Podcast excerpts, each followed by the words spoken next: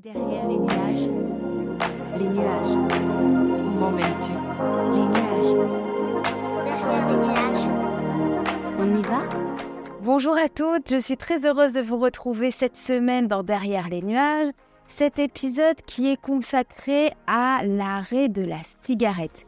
Et oui, car nous rentrons dans la dernière semaine du mois sans tabac, alors j'ai voulu dédier cet épisode aux solutions naturelles pour vous aider à arrêter la cigarette si vous vous posez la question ou si vous êtes en plein sevrage et que vous avez besoin de coups de pouce parce qu'on le sait, ce n'est pas facile. Comme vous le savez, on commence toujours un épisode par le chiffre de la semaine. En France, on compte 15 millions de fumeurs, dont 12 millions fument quotidiennement. Aujourd'hui, 26,6% des femmes fument, alors que nous n'étions que 11% en 1960. Selon le journal des femmes, 56,5% des fumeuses déclarent vouloir arrêter la cigarette et même 25,5 d'entre elles auraient tenté d'arrêter durant l'année passée. Donc si certaines d'entre vous écoutez cet épisode et se posent la question d'arrêter de fumer, sachez que vous êtes loin d'être seul. Voyons comment maintenant la naturopathie peut être un outil supplémentaire pour toutes celles qui se sentent de passer le cap dans l'éventail des aides qui existent aujourd'hui à votre disposition. Quand on prend la décision d'arrêter de fumer, c'est comme imaginer s'attaquer à The Montagne, quoi, genre l'Everest avec la technique des petits pas. Et ça tombe bien, car des jalons bien-être à mettre en place, il y en a quelques-uns. Il faut savoir que notre cerveau n'est pas hyper fan des frustrations, car il fait tout pour que ça devienne finalement obsessionnel. En revanche, on peut le bluffer, entre guillemets, avec la mise en place de nouvelles habitudes et quitte à de meilleures pour notre santé. En naturopathie, on soutiendra plusieurs pistes pour optimiser votre réussite et booster votre motivation. Donc voici quelques-unes d'entre elles quand vous êtes en sevrage tabagique. La première, apaiser l'anxiété. Vous êtes peut-être une de ces fumeuses qui se dit fumeuse stressée, vous dégainez ou vous dégaignez votre paquet à la moindre émotion, contrariété ou grande joie. Fumer, c'est un peu comme une maison refuge. Donc saviez-vous que chimiquement, la nicotine agit sur le cerveau pour lui faire croire qu'elle l'apaise? Mais en fait, elle est très insidieuse. Elle produit surtout une sensation de manque qui crée la nécessité de fumer, sinon on se sent stressé. Donc c'est pas la nicotine qui vous apaise, mais bien elle qui vous stresse encore plus. D'ailleurs, c'est ce que dit le Comité national contre le tabagisme. Parallèlement, au même titre que pour les autres substances psychoactives, l'usage régulier de tabac modifie profondément le fonctionnement du cerveau. En particulier, la consommation de nicotine augmente le niveau d'anxiété, de stress, voire de dépression des fumeurs. La majorité des fumeurs ne fument pas parce qu'ils sont stressés, mais sont stressés parce qu'ils fument. Eh bien, j'ai une super nouvelle pour vous. Il existe plein de jolies maisons refuges, toutes douces, pour votre joli intérieur, afin de venir activer les mêmes effets tranquillisants du tabac. Enfin, dit tranquillisants, mais finalement qui sont plutôt excitants d'ailleurs. Avec les économies faites sur les achats de vos paquets de clopes hebdomadaires, vous pourriez facilement vous offrir des séances de sophrologie ou de réflexologie ou encore d'hypnose. La méditation de pleine conscience a fait également ses preuves sur la gestion du stress. Il y a même des études en cours pour savoir si la méditation ou le yoga peuvent aider à arrêter de fumer. Aujourd'hui, une seule étude montre qu'il y a une corrélation. C'est beaucoup trop peu scientifiquement parlant, mais cela reste toujours encourageant. Vous pouvez pratiquer en groupe pour plus de motivation. Côté phytothérapie, on peut aussi agir réellement et favorablement sur le stress et l'anxiété. Il faut savoir que le tabac attise le cortisol dans le corps. Le cortisol, c'est l'hormone du stress.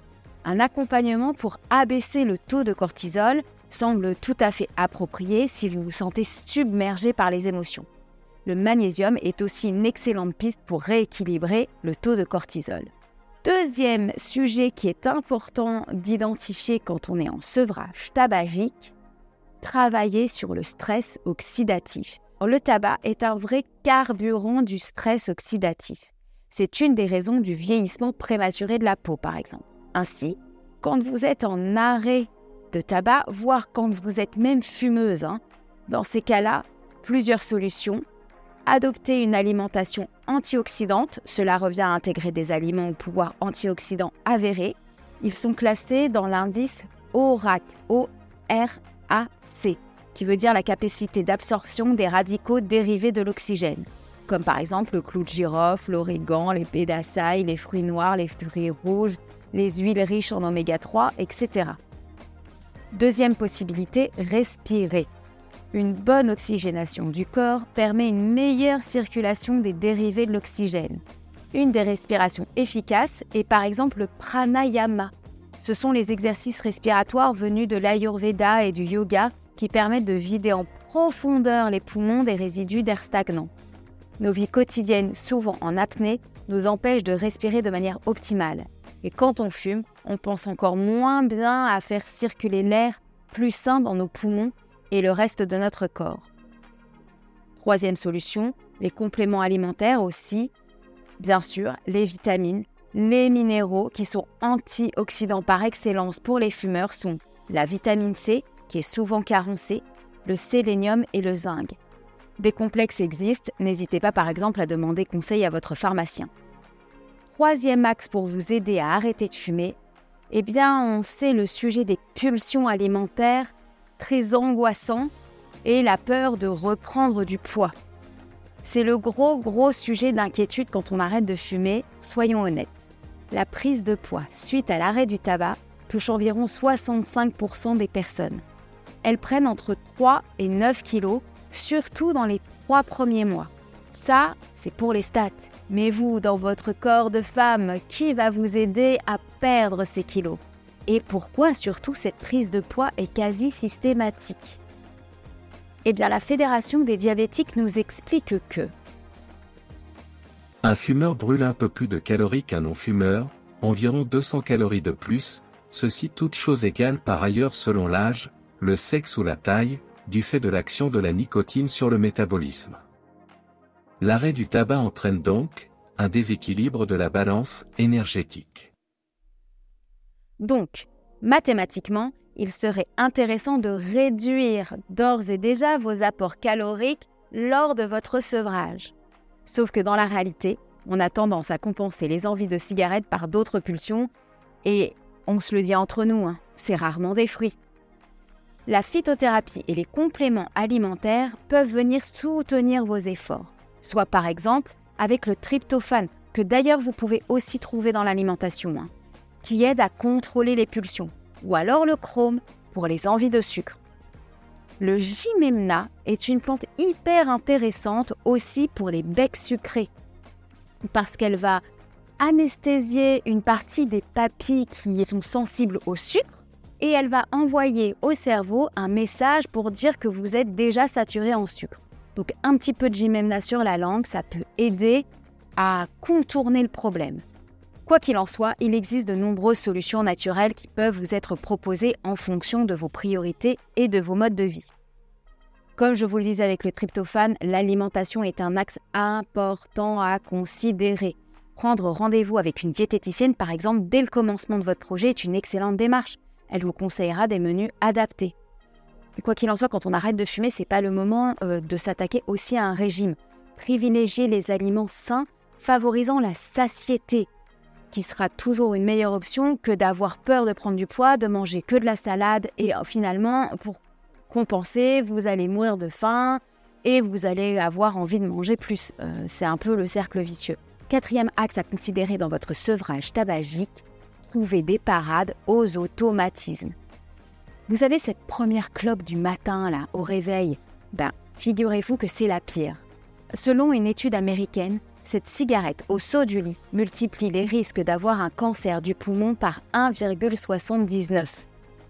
Le site belge Tabastop nous dit que Les résultats permettent d'affirmer que plus on fume rapidement après le lever, ce que l'on appelle le TTFC, Time to First Cigarette, plus les concentrations de produits cancérigènes sont élevées dans l'urine, et donc dans le sang. Mais alors, que faire pour trouver un ou une remplaçante à cette cigarette du matin à la hauteur de cette dépendance? Voici quelques idées pour remplacer ce plaisir par un autre plus sain. Alors déjà, le verre d'eau, qui est assez standard. Bon, je vous avoue, il n'est pas folichon à première vue. Pourquoi pas le pimper avec du citron? Ou du gingembre pour garder un goût un peu fort en bouche, ou alors de l'anthésite si vous aimez les saveurs anisées. Autre solution, respirez un grand bol d'air. Ouvrez la fenêtre et inspirez profondément. Même en plein hiver, c'est excellent de commencer sa journée par une bonne bouffée d'air frais. Il est clair qu'avec plein de bonne volonté et d'idées génialissimes, je vous recommande tout de même d'être accompagné par un professionnel si vous avez ce réflexe dans les 30 minutes qui suivent votre réveil. Car cette cigarette, c'est souvent des ancrages psychologiques, cette nécessité de prendre cette cigarette au saut du lit, et comportementaux, le geste de mise à la bouche, qui sont très forts. Donc n'hésitez pas par exemple d'aller consulter un addictologue ou un tabacologue. Cinquième piste à envisager quand on est en sevrage tabagique, se sentir entouré pour booster vos efforts. S'inscrire par exemple sur le programme du mois sans tabac de Tabac Info Service est une aide précieuse. Il y a des nombreux outils qui sont à votre disposition, tout comme la mise en relation avec un tabacologue, ce dont je vous parlais il y a quelques secondes. Les témoignages de la plateforme sont très encourageants. Sachez que 2000 personnes par jour arrêtent de fumer. Donc vous savez que ce cap à passer est possible. Votre entourage, vos collègues doivent également respecter votre choix et vous encourager. Comprendre que cette fois-ci, eh ben, vous séchez la pause clope. C'est important pour vous permettre de cheminer plus sereinement vers votre objectif. Et avant de terminer cet épisode de Derrière les nuages, je vais vous donner encore quelques arguments pour votre motivation. Voici quelques données trop cool que vous pourrez constater dès votre Very Last One cigarette. Sachez que 20 minutes après la dernière cigarette, la pression sanguine et les pulsations du cœur retrouvent leur rythme normal. 8 heures après, la quantité de monoxyde de carbone dans le sang diminue de moitié et l'oxygénation des cellules redevienne normale. 24 heures après, le risque d'infarctus du myocarde diminue déjà et les poumons commencent à éliminer le mucus et les résidus de fumée. Le corps ne contient plus de nicotine. 48 heures après, le goût et l'odorat s'améliorent. Les terminaisons nerveuses gustatives commencent à repousser. 72 heures après votre dernière cigarette, respirer devient plus facile.